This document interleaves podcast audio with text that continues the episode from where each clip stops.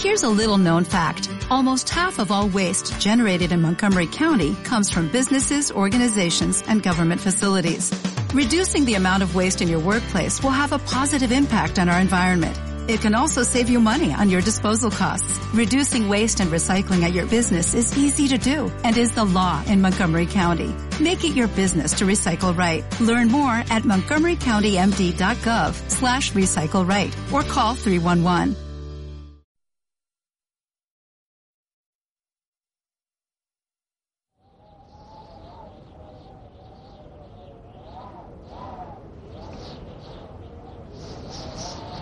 La grandeza de Sierra Nevada condiciona la ilusión del paso del tiempo y hace pensar que frente a esta espléndida cumbre de Solair, como la llamaban nuestros antepasados árabes, solo cabe rendirse ante la síntesis misma de la belleza.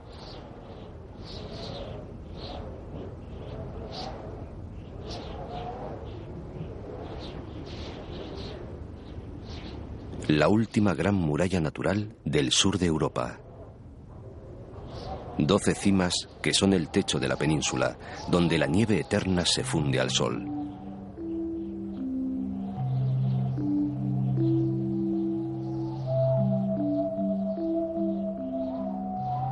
El Mulacén es el paisaje de la cúspide más eminente de toda España. Allí, a 3.482 metros, reina una antigua leyenda. Cuenta Pedro Antonio de Alarcón, su nombre es el mismo del imprudente esposo que repudió a la altanera Aisha. El nombre del escarnecido padre del revelado Boabdil. El nombre del constante adorador de Soraya, el lucero de la mañana. El nombre, en fin, de Muley Hassem, el penúltimo rey de Granada.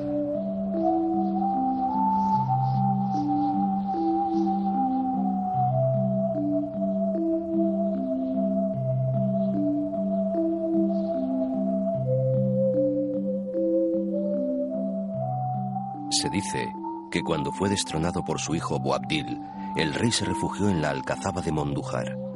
Allí terminó sus días con la única compañía de su favorita, Soraya, y de los hijos que ésta le dio.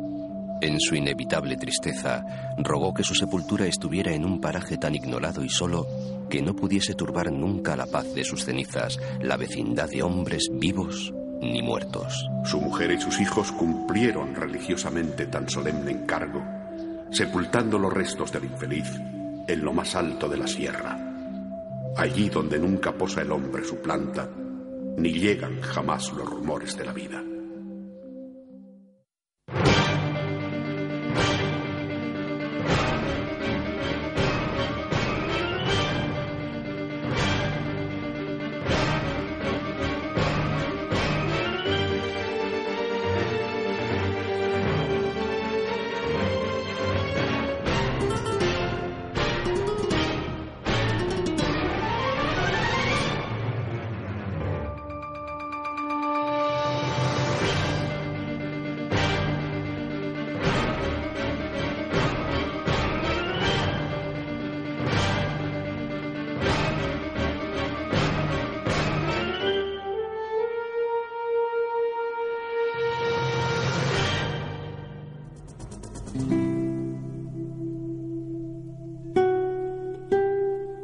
Tajo que cae desde la cima del Picacho le da su silueta característica, mientras el aire frío y empecinado arrastra viejas memorias de romance y viento. Aléjate, frío brutal y persistente. ¿No ves que la montaña necesita el silencio para contar los recuerdos? La cara norte atesora las paredes rocosas más verticales de toda Sierra Nevada. Este Picacho produce vértigo. Es el Veleta la segunda cima más alta, la gran montaña lejana que ansiaban los viajeros románticos a su llegada a Granada, donde se asistían de viandas, contrataban arrieros y caballerías y reconfortaban fuerzas para emprender la aventura de su ascensión.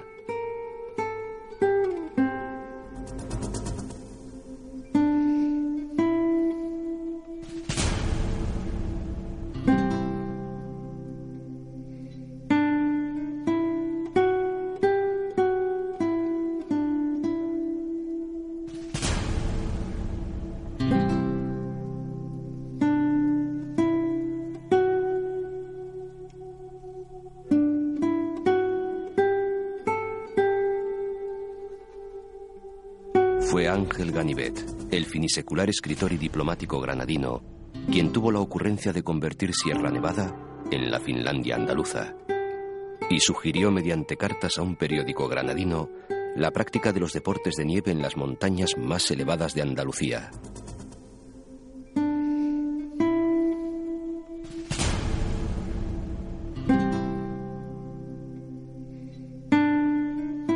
Siempre al fondo, Granada.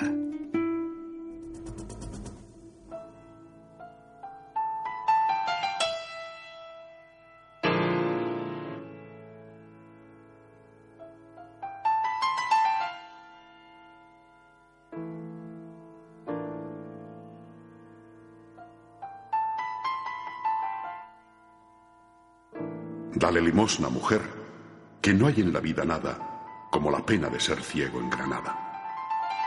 Así trovó Francisco de Icaza, glosando a su manera la belleza de la ciudad. Como Roma o como Amán, la capital del reino nazarí se alza entre siete colinas, junto a los ríos Darro y Genil, resguardada por la mole de Sierra Nevada.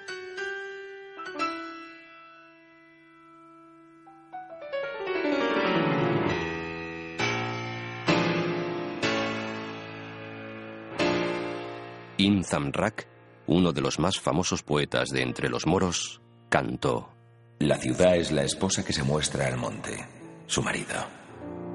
Última capital de Al-Ándalus, el rey nazarí Abdil la entregó a los reyes católicos el 2 de enero de 1492.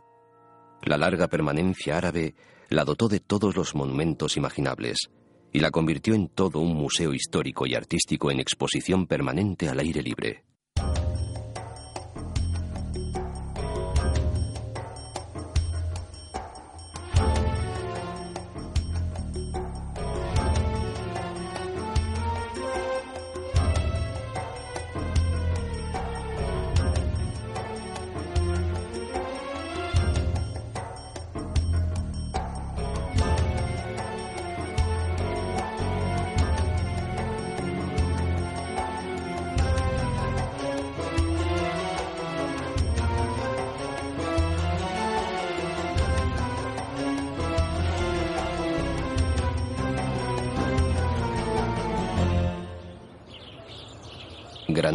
Para caminar, respirando el aroma y el embrujo de las callejuelas, de los monumentos, de los cármenes, sintiendo el reír del agua y el paso de la historia.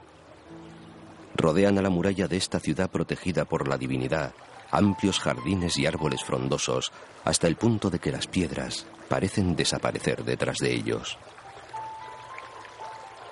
Granada es su alhambra, que es del mundo, y su albaicín, amontonado sobre la colina, alzando sus torres llenas de gracia mudéjar.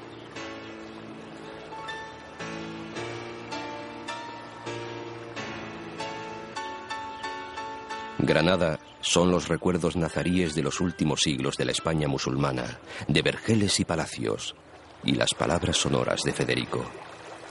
Quiero bajar al pozo, quiero subir los muros de Granada, para mirar el corazón pasado por el punzón oscuro de las aguas. La vida y obra de García Lorca tienen en la ciudad una continua referencia. Es estación de partida y último destino. Granada y con la ciudad La Vega son el paisaje constante, no solo de la infancia y juventud del poeta, sino de su madurez creativa. Lorca vivió aquí entre 1909 y 1919, cuando se marchó a Madrid, según su padre, sin otro propósito que el de estar allí. Pero pasaba largas temporadas en la ciudad la Granada de su adolescencia, la que amaba y odiaba, le abrió la vena de su secreto lírico.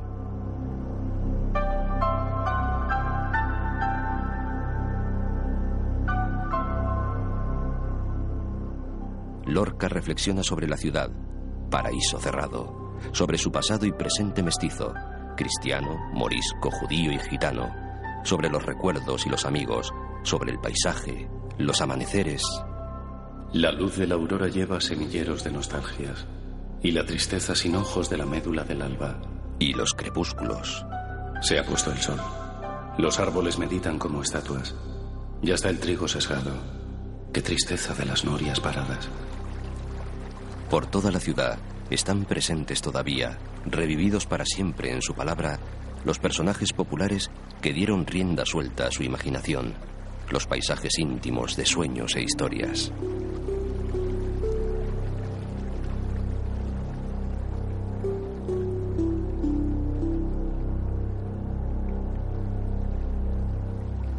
Y la huerta de San Vicente, antes llamada de los mudos, un regalo que Federico García, el padre, hizo a su familia, una apacible casa de veraneo.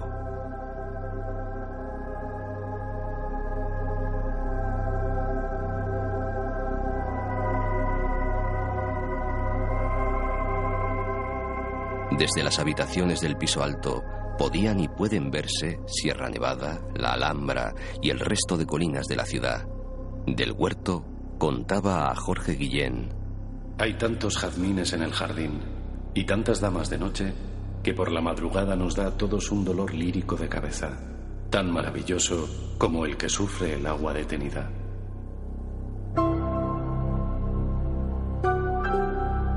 A la huerta de San Vicente, rodeada por negras higueras y coronitas de agua, volvió el poeta pocos días antes de la sublevación del 36 buscando la tranquilidad para trabajar en nuevos proyectos.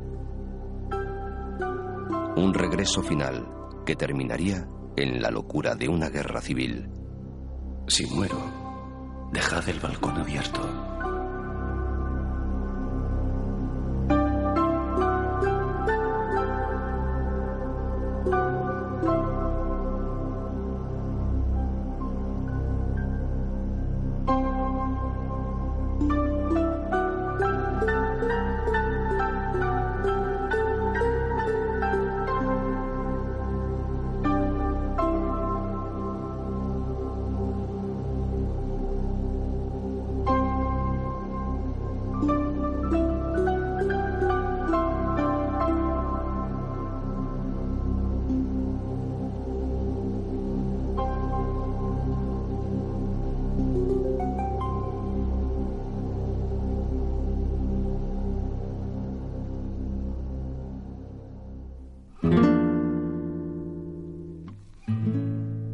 Se asegura que al salir de Granada, Boabdil no volvió la mirada hacia atrás y que solo cuando estuvo a una gran distancia de su amada ciudad perdida, en un pequeño altozano, se giró y lloró.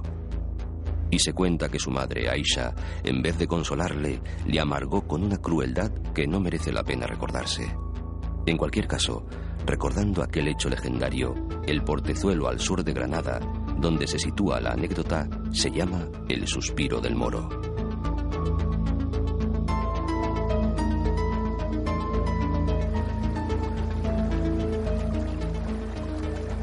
Durante muchos años, la Alpujarra ha sido la otra cara, la faz oculta de Granada. Una de las comarcas más desconocidas, no solo del mundo, sino del resto de España, debido al aislamiento que su abrupto relieve le proporciona.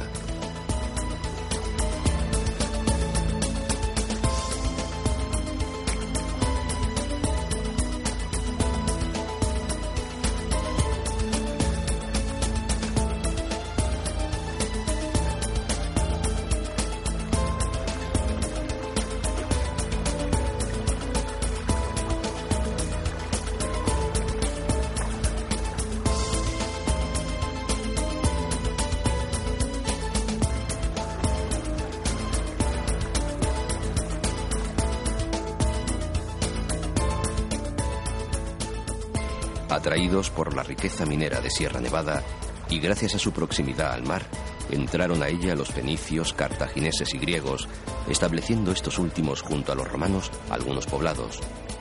Pero los 800 años de cultura árabe son los que le dieron su indiscutible personalidad, desde el nombre hasta la arquitectura, desde el sistema de regadíos a la gastronomía. Y el carácter de los alpujarreños viene de esos siglos.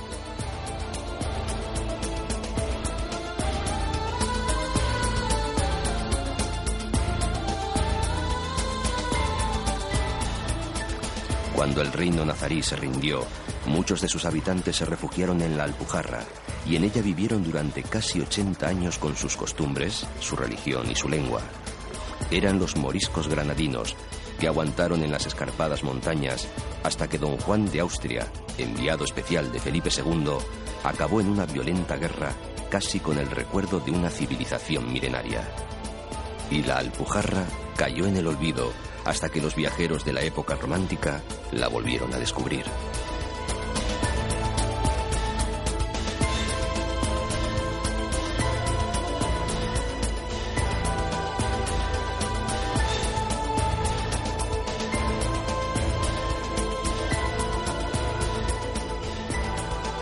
Lanjarón, que es la puerta principal, se abre como una exclamación lujuriosa de la naturaleza. Descubrir Lanjarón implica conocer el revés de Sierra Nevada. José Zorrilla decía de su cerro patrimonial.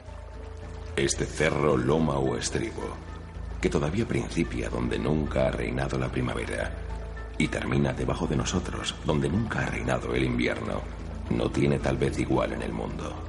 Leyendas aparte, poco más se conoce sobre la historia de sus aguas, cuya explotación regular se inició en 1803.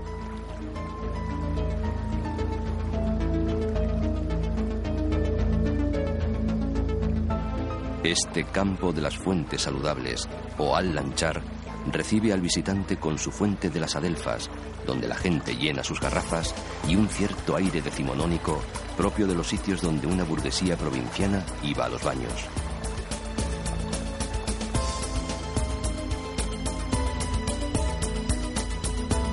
Órgiva, todavía en tierras bajas, valle fértil de la margen izquierda del río Guadalfeo, ejerce de capital, pero con la altivez de un antiguo señorío que fue cedido por los reyes católicos a Gonzalo Fernández de Córdoba, el gran capitán.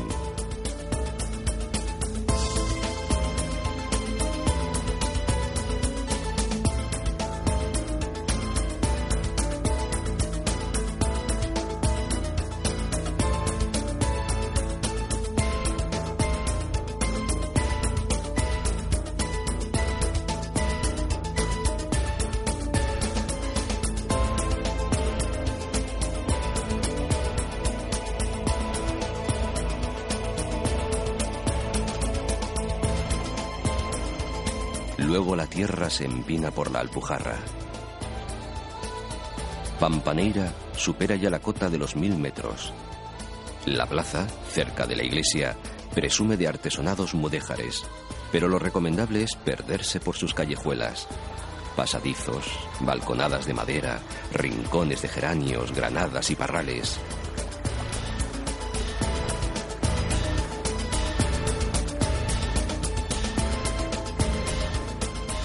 Fuentes medicinales y la de Chumpaneira, que cura otros males.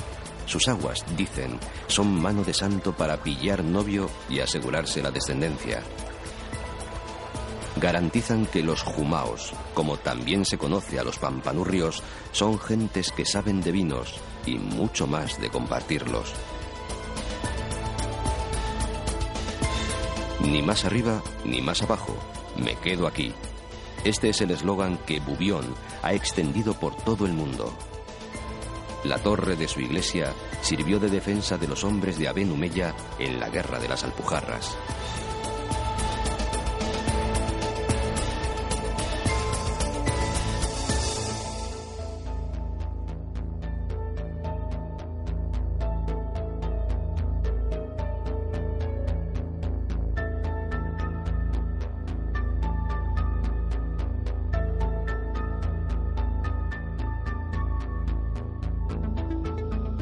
Capileira está como prendida del Tajo del Diablo, casi en el fin del mundo, a más de 1400 metros de altitud.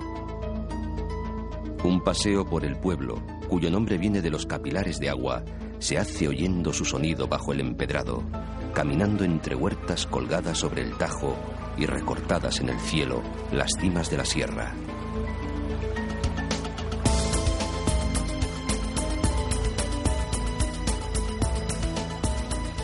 Calles empinadas y viviendas situadas de manera escalonada con tejados planos que sirven de terraza a la casa situada más arriba.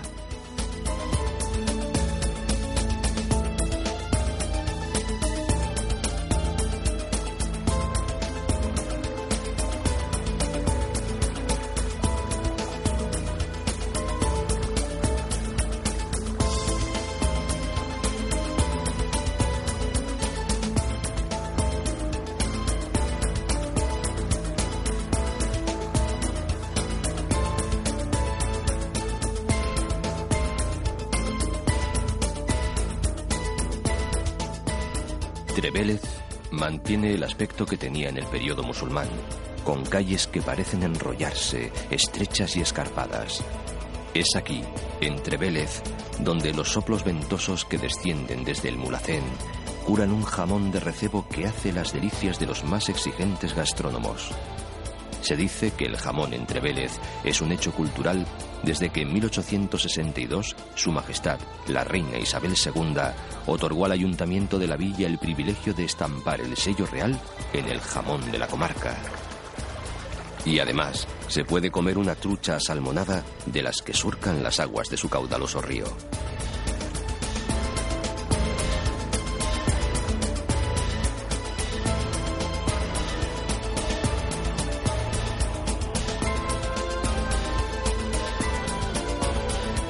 También, al amparo de Sierra Nevada, se extiende la Alpujarra almeriense, la tierra que los moriscos abandonaron solo bajo la imposición de las armas pero su peculiar arquitectura más parece del norte de África que de Andalucía.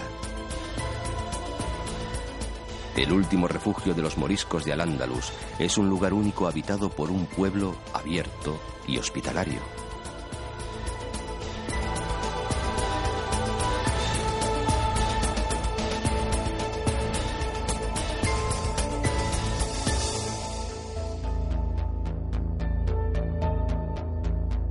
En Almócita pervive la historia árabe, y de no ser por su recia iglesia mudéjar, podría afirmarse que es un pueblo musulmán. Es el fin del sueño de Diego López Abó, el noble morisco español, asesino de Aben Humeya, quien firmó aquí, en 1570, en el llamado Cortijo de las Paces, la paz con don Juan de Austria.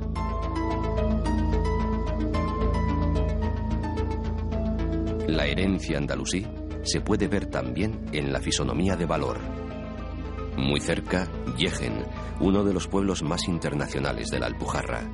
Fue Gerald Brennan quien cantó las excelencias del lugar en su famosa obra Al sur de Granada, fruto de su estancia en tierras alpujarreñas entre 1920 y 1934, cuando, según él, vivía en busca de sí mismo.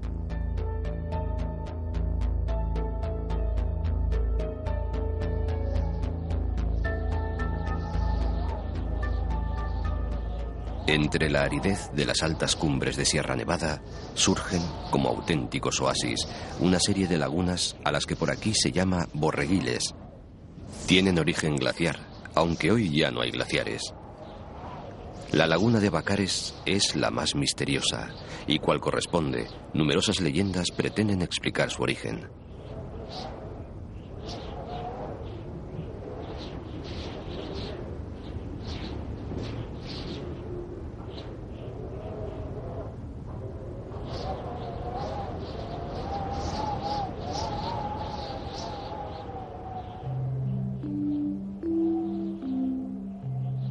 La de la mosca, en la olla del Mulacén, bajo su impresionante cara norte, recibe al río Valdecasillas por una preciosa chorrera que se considera el nacimiento del río Genil.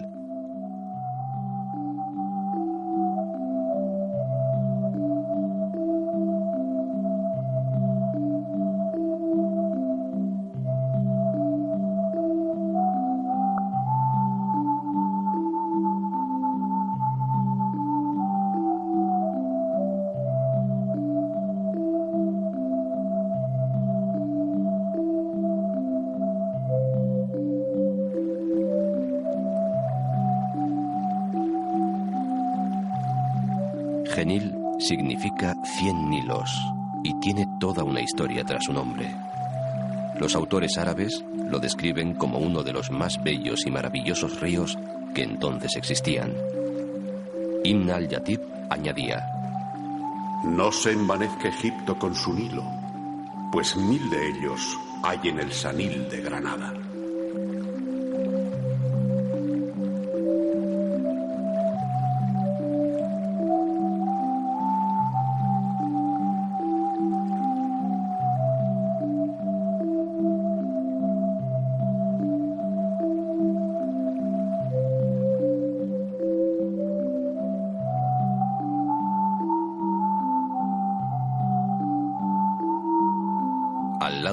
De Canales, Huejar. Aunque la primera población parece que data de la época de los visigodos, hay constancia de la existencia de canales y medios de cultivo que pudieron ser utilizados por los romanos. Durante la rebelión de los moriscos, tuvo aquí su bautizo en las armas don Juan de Austria, con el gran capitán como lugarteniente. Pasa por aquí una cañada real que recibe su nombre de aquellos hombres que durante décadas ascendían en verano a las más altas cumbres para extraer de Sierra Nevada la nieve, que bajada al amanecer a lomos de sus asnos se vendía en la capital granadina para refrigerar los alimentos.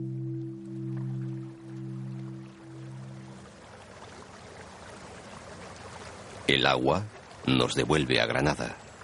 El río Guadalquivir va entre naranjos y olivos. Los dos ríos de Granada bajan de la nieve al trigo. Ay, amor que se fue y no vino. Granada no podría entenderse sin el agua.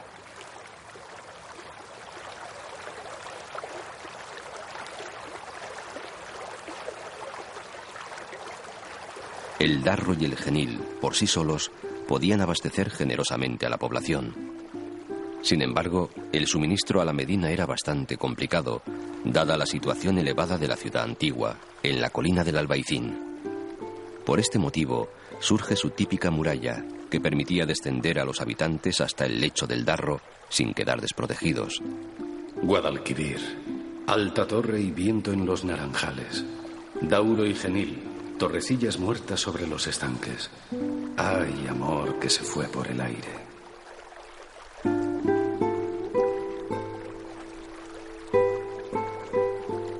El agua que baja desde la nieve de Sierra Nevada se derrama por toda la ciudad, creando jardines de ensueño, donde los sentidos se recrean en sonidos, olores y paisajes. El río Guadalquivir tiene las barbas granates. Los dos ríos de Granada, uno llanto y otro sangre. Ay, amor que se fue por el aire.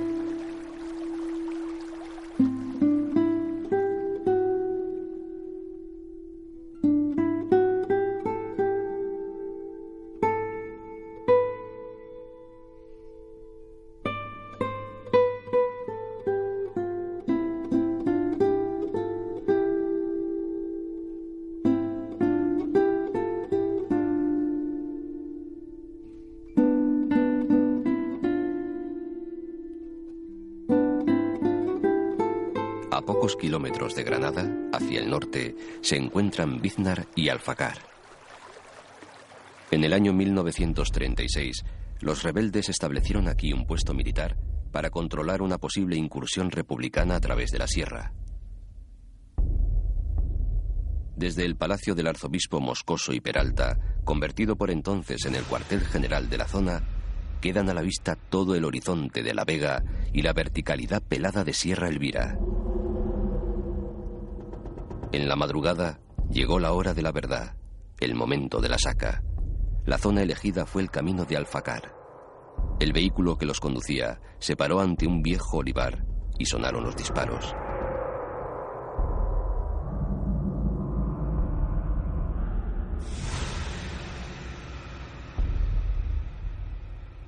El olivar es hoy el Parque Federico García Lorca, y un monolito señala el olivo junto al que se cree fue asesinado el poeta.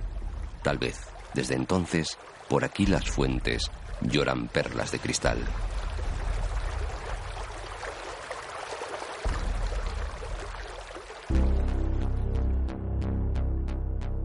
Junto al aeropuerto de la capital, Santa Fe, que fue campamento militar de los ejércitos de los reyes católicos durante la toma de Granada. Dice la historia que el campamento se quemó y que Isabel, para fortalecer la moral de sus tropas, ordenó construir en el lugar una población. Su trazado original tiene forma de cruz y su nombre le es dado como símbolo cristiano de la lucha contra los musulmanes.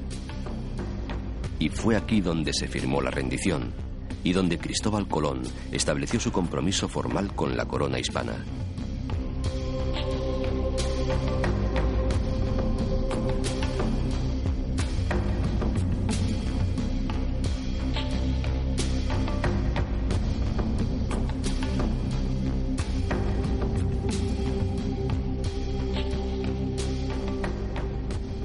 Fuente Vaqueros, Es el pueblo de Federico, donde llegara al mundo un 5 de junio de 1898. En esta parte de La Vega pasó los primeros 11 años de su vida. El paraíso natural, las choperas, los manantiales y las fuentes conformaron su entorno infantil. Es Fuente Vaqueros el simpatiquísimo, modernísimo, jugoso y liberal pueblo que decía Federico.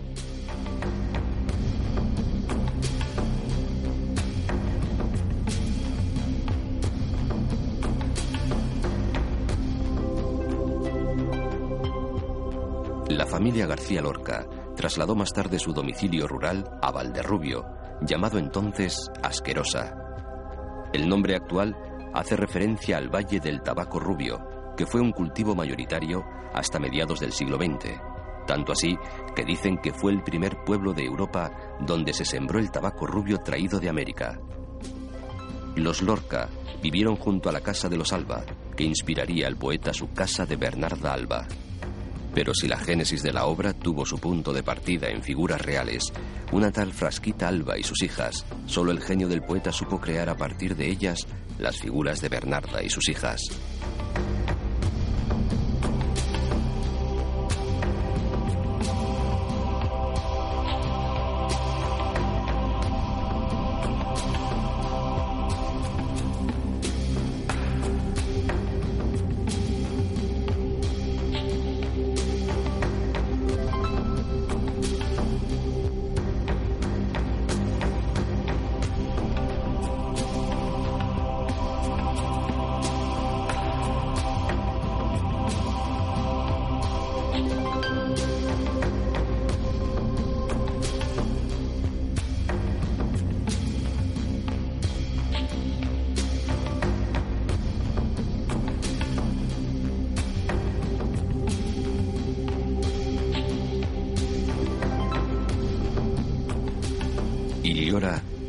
Refleja en sus empinadas calles sus raíces milenarias.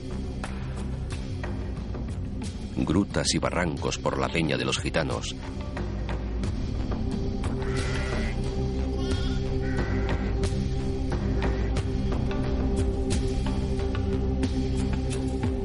Y a la sombra del pico del Morrón, en plena sierra de Parapanda, Montefrío, uno de los más bellos pueblos de Andalucía.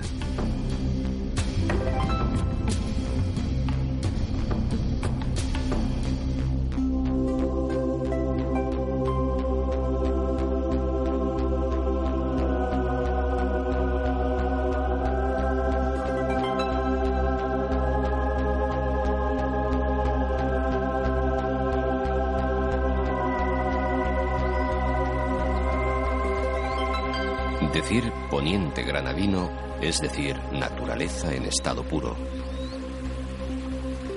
Los ríos excavan tajos que contrastan con el apacible ambiente de otros parajes, mientras la serranía calcárea dibuja relieves increíbles.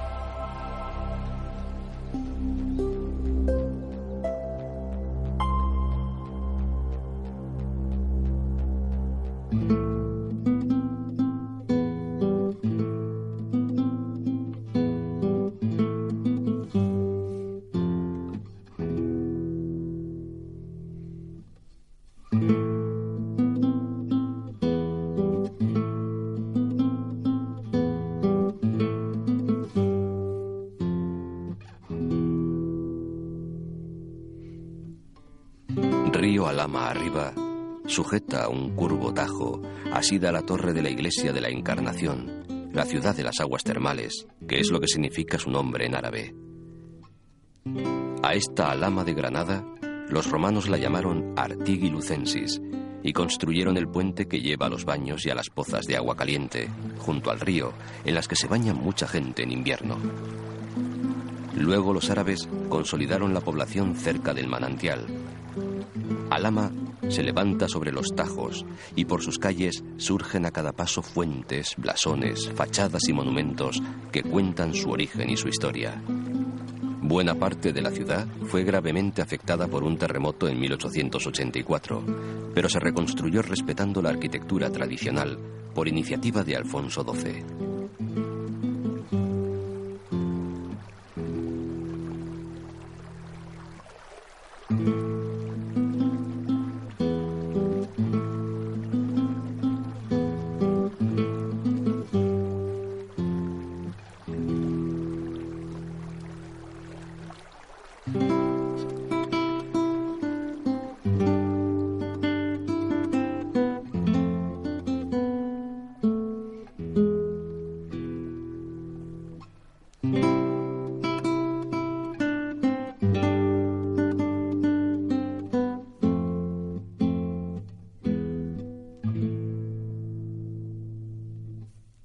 Para los fenicios fue Alfeya, para los romanos Tricolia y para los árabes Losa, que significa flor entre espinas. Todo ello evidencia su antiquísimo origen. Es agreste y pintoresca. Por encima de la ciudad, todo es salvaje y estéril, mientras que en su parte inferior medran la más rica vegetación y el más fresco verdor que imaginar cabe. Las palabras de Washington Irving guardan hoy el mismo significado. Loja está arracimada en torno al valle por donde baja el Genil. Calles estrechas, dominadas por la alcazaba. Para Zorrilla es la cuna de su angélica Moraima, la esposa de Boabdil. Moraima, la flor de Loja, la azucena de Aliatar, la gacela de ojos garzos, cuyas niñas de azul cielo eran fuente de consuelo para el viejo militar. Tan hermosas palabras no bastan para una ciudad que ha sufrido innumerables avatares como consecuencia de guerras y escaramuzas. Rindiendo a Loja, comenzaron los reyes católicos la definitiva campaña contra el moro. Y aquí empieza la sangre. El llano sería un llano rojo si toda la que allí se ha vertido sucesivamente rejuntase en la misma hora. No hay en el valle un tronco viejo, no hay una peña que no hayan visto una agonía. Loja de los caudillos, donde el gran capitán vivió apartado de la corte. En el siglo XIX sufrió la represión del general Pavía. La loja del Espadón Narváez, otro hijo ilustre que fue gobernante favorito de la reina Isabel II, guarda el recuerdo del duque de Valencia. Hoy, vencidos siglos, batallas y caudillos, Loja es famosa por sus dulces y por sus truchas.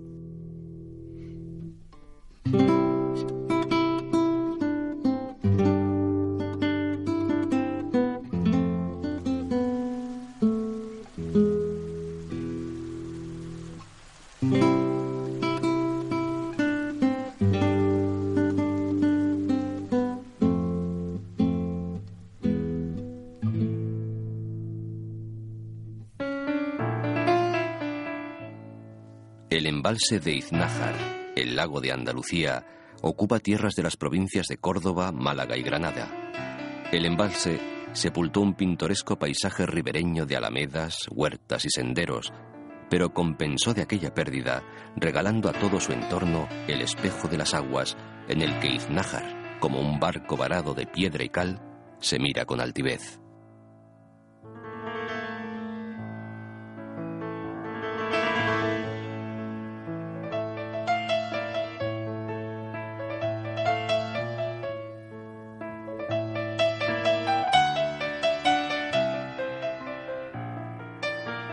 Archidona tiene una plaza ochavada que oculta una ermita rupestre y otra, la de la Victoria, que ejerce como centro ceremonial de la vida ciudadana, lugar de cita inevitable donde las gentes se reúnen para hablar de sus cosas, tomar un trago o inventar, si es preciso, una nueva historia de enamorados.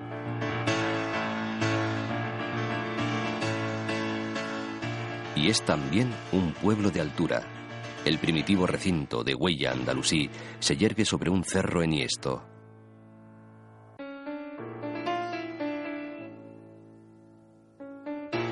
En lo más alto encontró sitio una mezquita aljama. Más tarde, durante la Reconquista, los nuevos moradores quisieron levantar en el lugar una ermita para venerar a su Virgen de Gracia, pero supieron respetar los sillares y las arcadas morunas.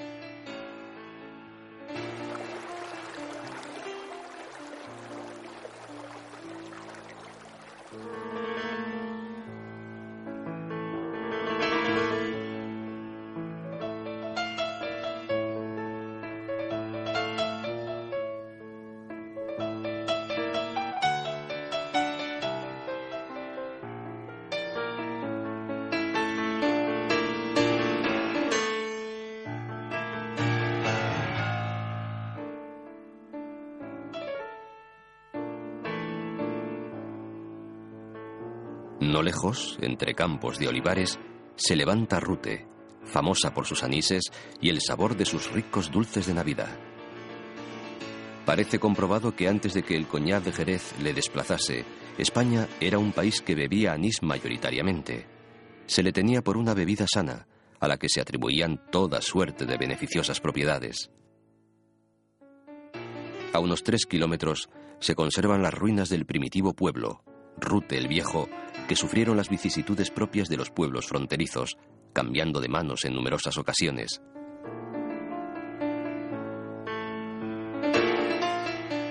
Situado en la cabecera del embalse de Iznájar, con alma de aguardiente, se despliega blancamente al pie de la sierra. Cuando el califato cayó, se convirtió en la capital de un efímero reino taifa que más tarde sería agregado al reino ciri de Granada.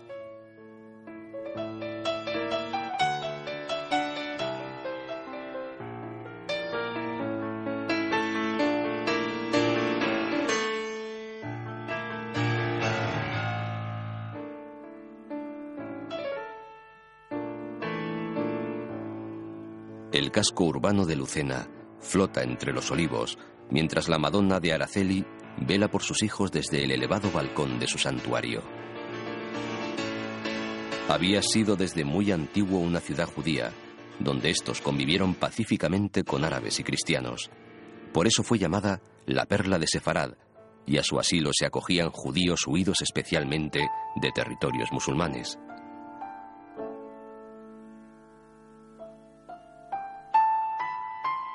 Lucena desarrolló iglesias, ermitas y magníficos edificios, y cuentan que Boabdil estuvo preso en su castillo tras su captura en la batalla de Martín Gonzalo.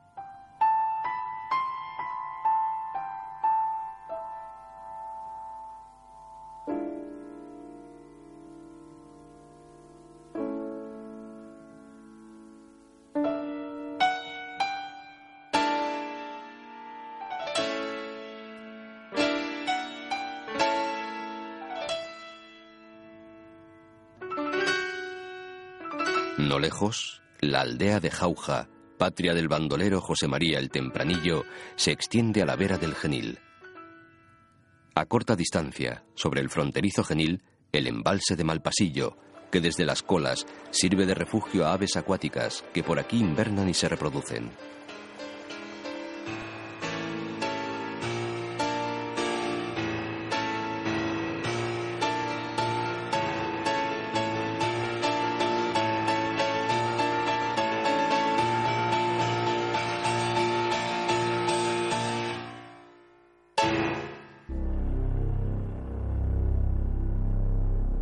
Puente Genil no se explicaría sin el río que le da nombre.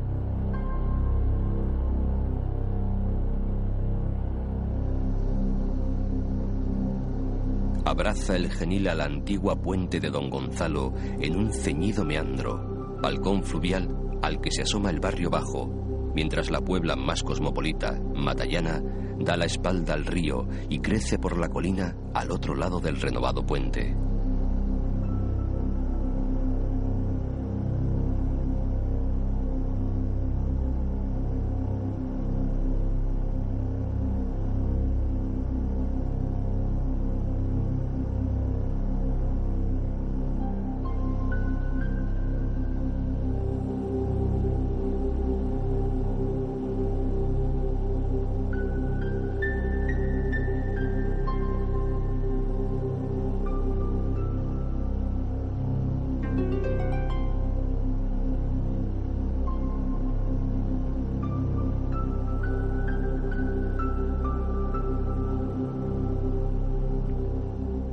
El genil de tierra cordobesa y hace un alto en la llanada sevillana.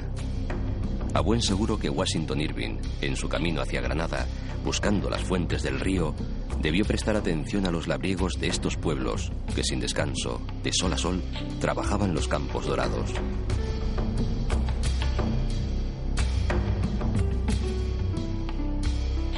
Y en Estepa, alguna autoridad debió contarle que aquí pernoctó Cervantes cuando trabajaba como recaudador de la Real Hacienda.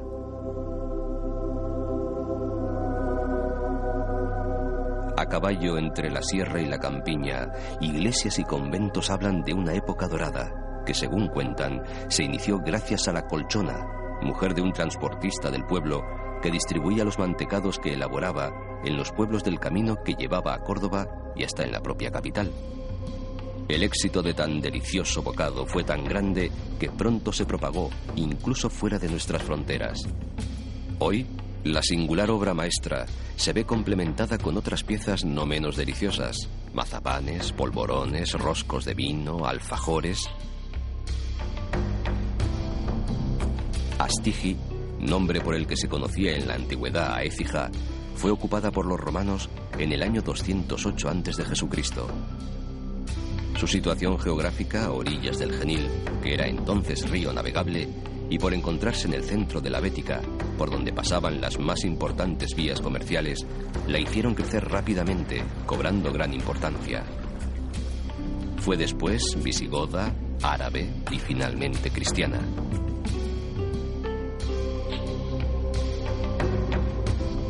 La ciudad del sol y de las torres se asienta en el valle entre la cañada que forma la ribera del Genil y las alturas de San Cristóbal y la Cerrezuela. En Écija nació Francisco de Huertas, un bandolero de la nobleza a cuya ejecución asistieron todas las autoridades del pueblo, incluido el obispo. Pero Écija es famosa sobre todo por la banda de los siete niños. Todavía suenan poemas y cantares. Migueletes y soldados que nos persiguen sin tregua estarán hoy acampados a lo menos una legua. Si despreciando la vida se asoma algún Miguelete, le darán la bienvenida las bocachas de los siete. En realidad no fueron siete, sino muchos más, y la mayoría no eran de la población.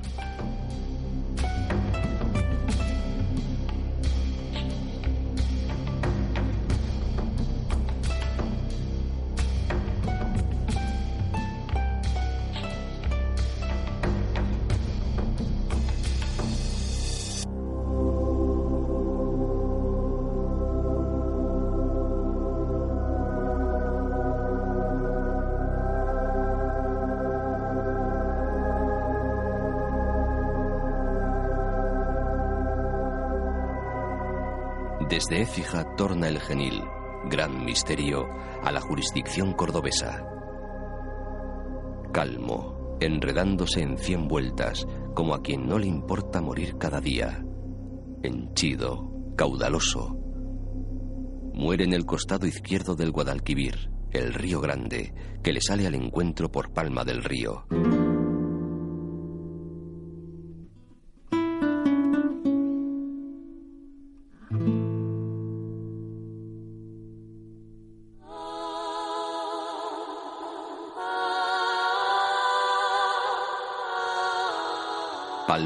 Es un balcón sobre Sevilla y su influencia se percibe tanto en el acento de sus habitantes cuanto en los rasgos de su arquitectura, proclive al ladrillo, la azulejería y el color ocre.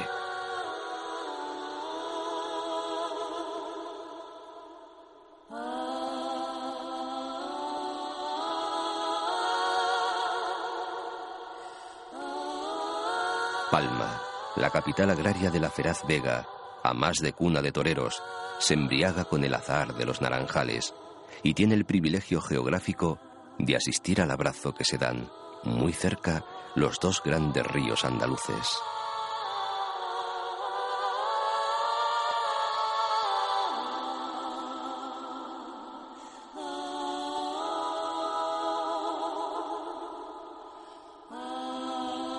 Ríos nuestros, recurrentes de historia, amigos de coplas y fandangos, testigos de una mirada que de lejos viene y que pervive entre recuerdos y sueños. Yo voy soñando caminos de la tarde, las colinas doradas, los verdes pinos y las encinas a donde el camino irá, a donde el camino irá. Yo voy cantando viajero a lo largo del sendero la tarde cayendo está. La tarde cayendo está.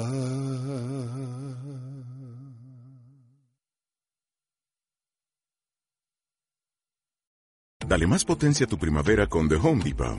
Obtén una potencia similar a la de la gasolina para podar, recortar y soplar con el sistema OnePlus de 18 voltios de Ryobi desde solo 89 dólares. Potencia para podar un tercio de un acre con una carga. Potencia para recortar el césped que dura hasta dos horas.